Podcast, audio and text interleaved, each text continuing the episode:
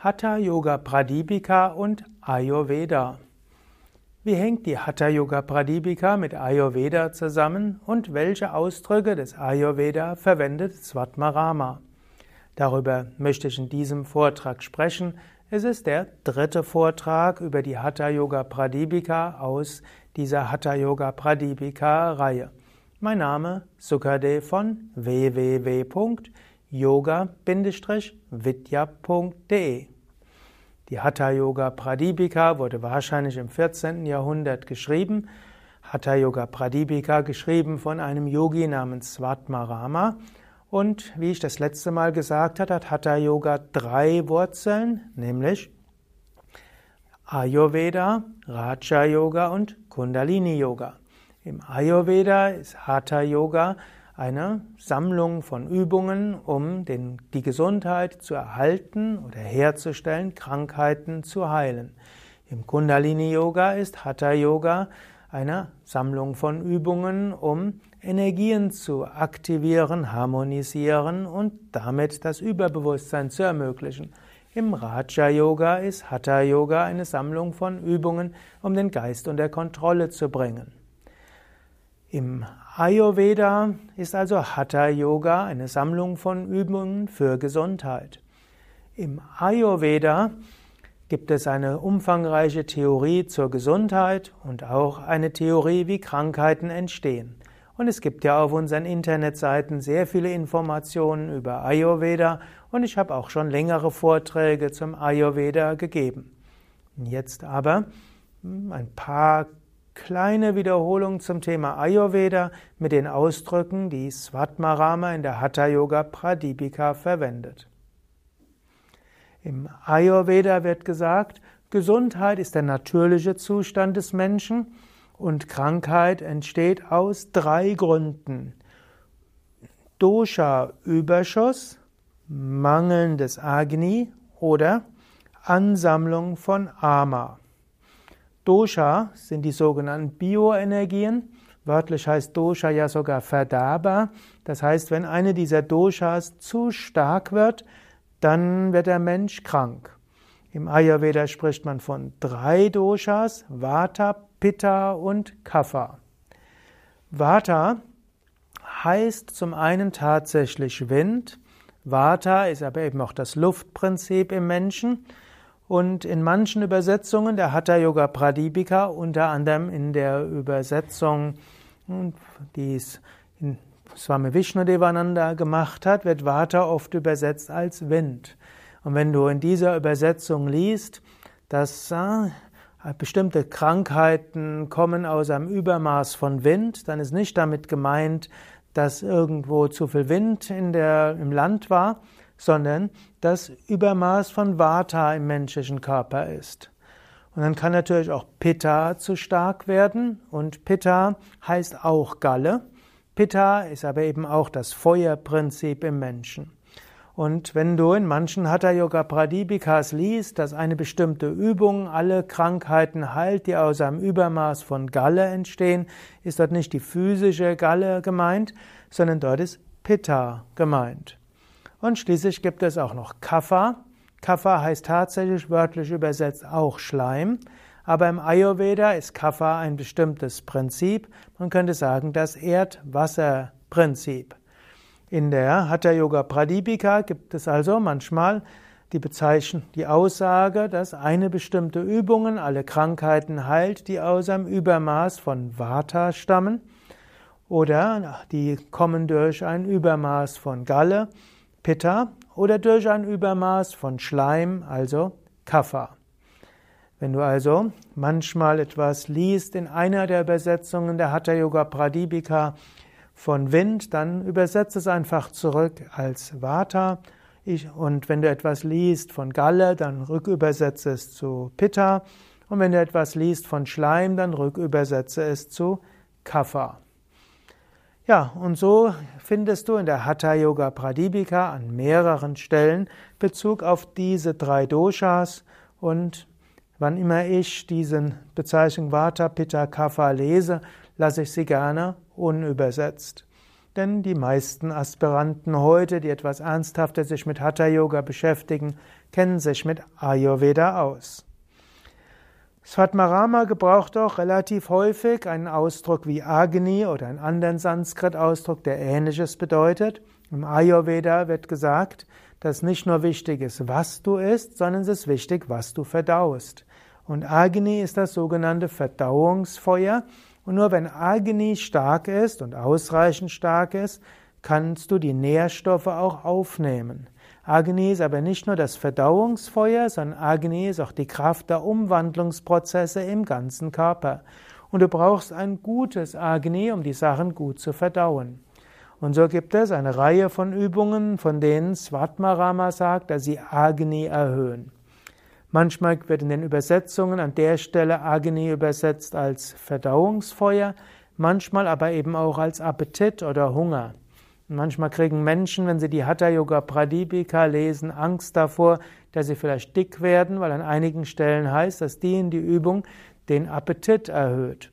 Aber im Sanskrit steht dort nicht Appetit oder mindestens ein Wort, das nicht nur Appetit heißt, sondern steht ein Wort, das für Agni steht, eben das Verdauungsfeuer. Und es ist ja geradezu so, wenn du ein gutes Verdauungsfeuer hast, dann wirst du eben nicht dick und dein Appetit wird normal. Denn wenn du alle Nährstoffe hast, die du brauchst, dann wird der Körper auch den, das Signal geben, genug gegessen. Nur dann, wenn Agni eben nicht ausreichend stark ist, dann signalisiert der Körper Mangel und dann wird man eben auch zu viel essen und das ist dann nicht so gut. Also wann immer du in anderen in Übersetzungen liest, dass eine bestimmte Übung den Appetit hebt, dann steht dort Agni wird gehoben und das heißt, dass das Verdauungsfeuer besser wird. Und noch ein Ausdruck, den Svatmarama an vielen Stellen gebraucht, ist Ama oder ein ähnlicher Ausdruck. Ama sind die sogenannten Schlacken oder Stoffwechselprodukte, Ablagerungen. Ayurveda spricht davon, dass im menschlichen Gewebe immer wieder Ablagerungen entstehen, dass dort Schlacken sich ablagern und so weiter. In, um das Jahr 2000 haben die Mediziner oft dagegen gewettert und haben gesagt, im Menschen, menschlichen Körper entstehen keine Schlacken. Aber heute weiß man, das stimmt nicht. Zum Beispiel an den Arterienwänden kann es Ablagerungen geben, das nennt sich Arteriosklerose. An den Venen kann es Ablagerungen geben, das nennt sich dann Krampfadern. Im Zwischenzellgewebe kann es Ablagerungen geben oder auch in den Gelenken kann es Ablagerungen geben und das kann dann eben zu Gicht und Rheuma führen und letztlich auch Arthrose, Knochenspornen, ist auch die Ablagerung von Gewebe an Stellen, wo es nicht hingehört. All das wird im Ayurveda als Ama bezeichnet. Und wenn Ama sich ansammelt, dann entstehen Krankheiten. Und so ist vieles im Ayurveda auch darauf ausgerichtet, Amas wieder zu beseitigen, also diese Ablagerungen und diese Stoffwechselprodukte zu abzubauen. Und so bezeichnet auch Svatmarama viele Übungen als Ama-Reduzierer.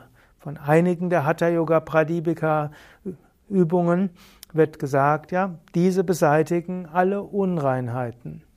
Jetzt die Worte, die Svatmarama dort verwendet für Ama, können auch Krankheit beheißen. Und dann heißt es von manchen Übungen in Übersetzungen, dass diese Übung alle Krankheiten vertreibt. Aber oft kann man es anders übersetzen, wenn man sagt, beseitigt alle Amas, alle Schlacken und Ablagerungen. In diesem Sinne seid ihr bewusst, Hatha Yoga Pradipika beschreibt die Gesundheitswirkungen von ausgewählten Hatha Yoga Übungen in der Ayurveda Terminologie und beschreibt insbesondere die Wirkung auf die Doshas und sagt, um gesund zu bleiben, müssen die Dosha in ihrer natürlichen Prakriti sein. Und wenn zu viel Vata ist, kann man krank werden. Also gibt es Übungen, um Vata-Überschuss zu reduzieren. Wenn zu viel Pitta da ist, kann man krank werden. Also gibt es Übungen, um den Pitta-Überschuss zu reduzieren. Und zu viel Kapha kann zu Krankheiten führen. Also gibt es Hatha-Yoga-Übungen, um Kapha-Überschuss zu reduzieren. Mangelndes Agni führt zu Krankheit. Also gibt es Übungen, um Agni zu erhöhen. Ansammlung von Ama führt zu Krankheit. Also gibt es Übungen, um Ama abzubauen. Und das ist die Terminologie, die Svatmarama gebraucht. Und wenn du dich mit Ayurveda beschäftigst, ist es durchaus gut, auch die Hatha Yoga Pradipika zu lesen. Ein Wort zum modernen Ayurveda-Unterricht in Indien. Es gab in Indien nach dem Zweiten Weltkrieg eine Förderung von Ayurveda-Studiengängen und es wurden spezielle Ayurveda-Universitäten eingerichtet, wo man dann einen Bachelor of Ayurveda und einen Master of Ayurveda bekommen konnte. Die indische Regierung dachte, dass Ayurveda populär werden konnte, insbesondere nachdem die traditionelle chinesische Medizin TCM im Westen immer populärer wurde, wurde auch Ayurveda gefördert. Und die indische Regierung dachte, das geht am besten, wenn man Ayurveda loskoppelt von den spirituellen Hintergründen und auch vom Yoga. Und so ist in Indien eine ganze Generation von Ayurveda-Ärzten ausgebildet worden, ohne echte Kenntnisse vom Hatha-Yoga. Und so ist es immer wieder erstaunlich, wie auch sehr gute Ayurveda-Ärzte unsinnige Hatha-Yoga-Empfehlungen machen. Man hört zum Beispiel manchmal, wenn jemand einen Vata-Überschuss hat, dass er von einem Ayurveda-Arzt geraten bekommt, dass er oder sie keine Atemübungen machen solle weil mit der Begründung, dass Atemübungen ja Vata erhöhen würden. Aber das ist natürlich Unsinn. Atemübungen erhöhen nicht automatisch Vata, sondern es gibt bestimmte Atemübungen, die reduzieren Vata, wie zum Beispiel Ujjayi, Soyabeda und Bastrika. Es gibt bestimmte Atemübungen, die reduzieren Pitta, zum Beispiel Shitali, Siddhkari, auch Murcha. Und es gibt bestimmte Übungen, die reduzieren Kapha. Eben zum Beispiel Kapalabhati und auch wieder Ujjayi und Surya Beda.